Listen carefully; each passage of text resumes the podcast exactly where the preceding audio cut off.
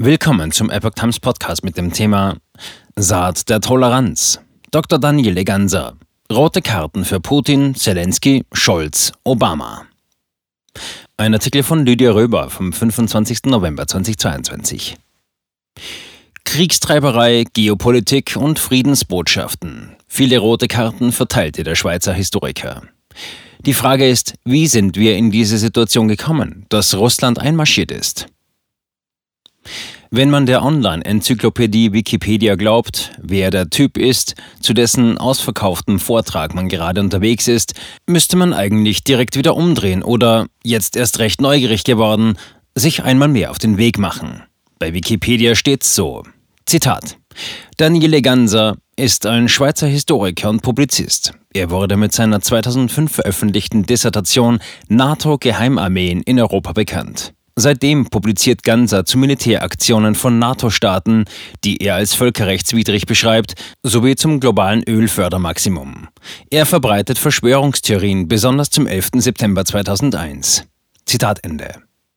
Mit Verschwörungstheorien in Bezug auf den 9-11 meinen die Wiki-Autoren wohl, dass Dr. Daniele Ganser das WTC 7 thematisiert, ein Nebengebäude der Twin Towers, das einstürzte, obwohl es von keinem Flugzeug getroffen worden war. Damit fielen bei zwei Flugzeugen drei Türme des WTC 7 symmetrisch. Historiker Ganser will hier eine gezielte Sprengung erkannt haben. Wikipedia nimmt das als Steilvorlage. Die Online-Enzyklopädie ist nur ein Beispiel von vielen. Gansers Arbeit wird auch über den 11. September hinaus vielfach verrufen. Doch mindestens genauso viele Geister zieht der selbsternannte Friedensforscher in seinem Bann. Was ist von seinen Live-Vorträgen zu erwarten? Herrscht eine neblig dunkle und mystisch getränkte Verschwörungsatmosphäre? Gehen die Zuschauer mit wirren Gedanken und angestrengten Gesichtszügen aus dem Vortrag? Epoch Times war in einem seiner Beiträge vor Ort.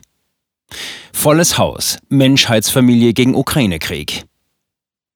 Die Diffamierungskampagnen gegen den polarisierenden Historiker haben dazu geführt, wie Vortragsorganisatorin Daniela Schramm zur Begrüßung in der pickepacke-vollen Stadthalle Falkensee bei Berlin sagt, dass die Suche nach einem Veranstaltungsort etwas schwieriger als gedacht war, da nicht jeder Vermieter automatisch in Begeisterung verfiel beim Namen Daniele Ganser.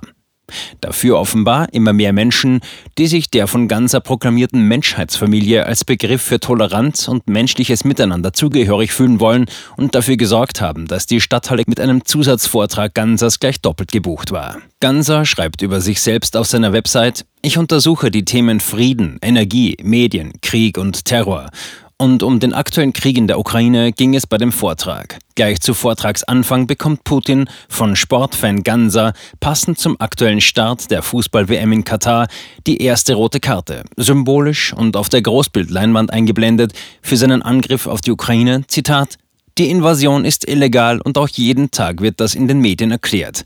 Aber was eben fehlt ist, dass man nicht weiter zurückblickt und überhaupt nicht erklärt. Wie sind wir in diese Situation gekommen, dass Russland einmarschiert ist? Zitat Ende. Massig rote Karten. Um es vorwegzunehmen, am Ende des Vortrags hat Ganser eine ganze Reihe von übrigens ausschließlich männlichen Protagonisten die rote Kriegskarte ans Revers geheftet, und zwar den Hauptakteuren dieses geopolitischen Kriegsspiels. Zitat Scholz, rote Karte, weil er hat Deutschland in den Krieg geführt. Rote Karte für Clinton 1999 wegen der NATO-Osterweiterung.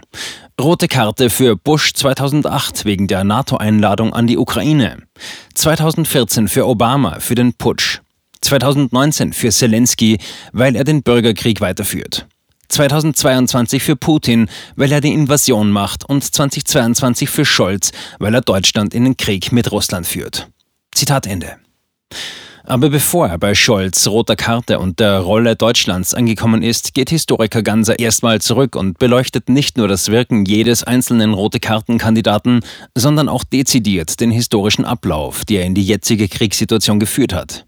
Ganser legt in den knapp zwei Stunden im sportlich charmanten Schweizerdeutsch das Gesamtbild dieses geopolitischen Zerrens unter die Lupe. Die Ursachen des Angriffskriegs. Er startet also nicht am 24. Februar 2022, der vor allem in den Medien als Startpunkt des Krieges angestellt wird. Seine Analyse setzt zurück in den Kalten Krieg. Bei Gorbatschow, der Wende, geht über zur NATO-Osterweiterung, zeigt die langen Wurzeln der Krise auf, inklusive des Putsches von 2014. Auf der Großleinwand werden dabei Zeitungsartikel, Grafiken, Kartenmaterial, Fotos, Dokumente eingeblendet.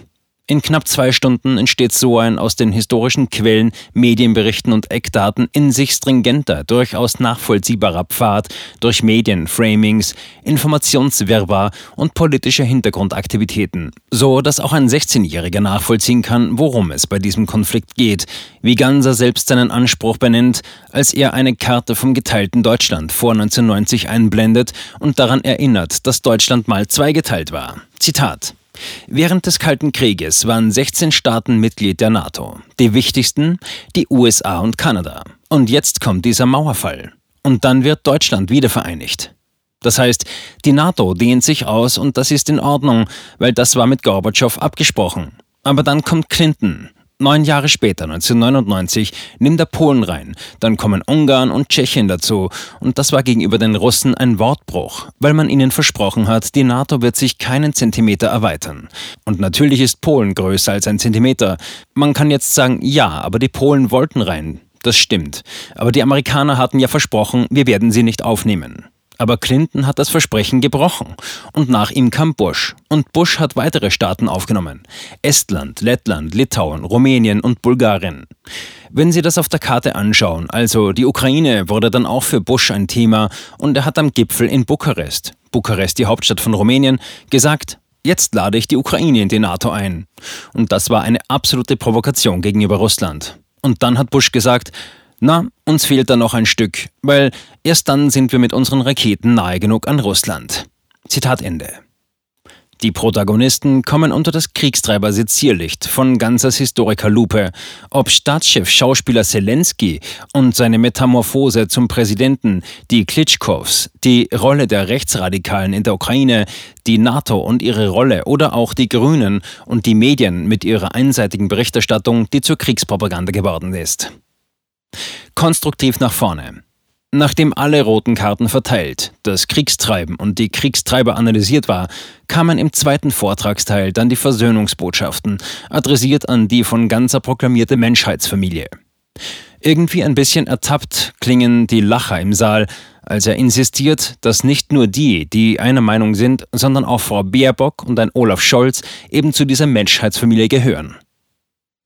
Zusammenfassend appelliert er an die Zuhörer, Zitat, bei diesem Thema Ukraine, auch beim Thema Corona, gehen ja die Wogen hoch. Die Leute kommen in den Streit, in den Familien gibt es Streit, in der Schule gibt es Streit.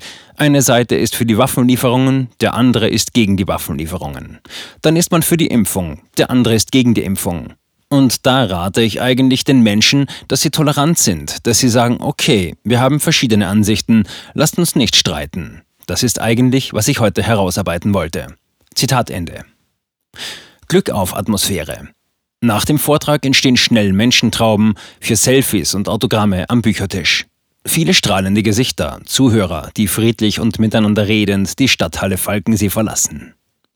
Von Polarisierung keine Spur, zumindest ist nicht ersichtlich, dass in irgendeiner Form aufgehetzte oder verwirrte Geister oder gar unversöhnlich aufgerüttelte Menschen aus dem Vortrag gehen, die hier eine riesige Verschwörung der Mächtigen sehen. Es scheint eher die Botschaft Gansers nachzuklingen, die vielleicht seine wichtigste ist am Abend, dass, wenn kritische Geister die ihnen missliebigen Vertreter der Politik auch als Teil der Menschheitsfamilie begreifen, dass der Beitrag eines jeden für mehr Toleranz ist. Ganser selbst schreibt auf seiner Webseite über seine Intention, Zitat, mein Ziel ist es, alle Menschen zu stärken, die sich achtsam für den Frieden und eine intakte Umwelt engagieren. Zitat Ende. Die Mission scheint hier erfüllt, jedenfalls für die meisten an diesem Abend anwesenden Menschen. Organisatorin Daniela sagte eingangs auf der Bühne, als sie Daniele Ganser ankündigte, ich wünsche mir, dass dieser Vortrag wie eine Saat ist, die ausgebracht wird dass daraus neues Gedankengut erwächst, dass Diskussionen beginnen, dass Meinungsvielfalt wirklich gelebt wird und nicht nur auf dem Papier steht. Zitat Ende. Das mag noch aufgehängt klingen, bald nach einem religiösen Ansatz. Aber misst man den Erfolg dieses Vorhabens an dem Vortrag folgenden Gesprächen der Besucher untereinander, dann scheint zu funktionieren, was sich Ganser vorgenommen hat.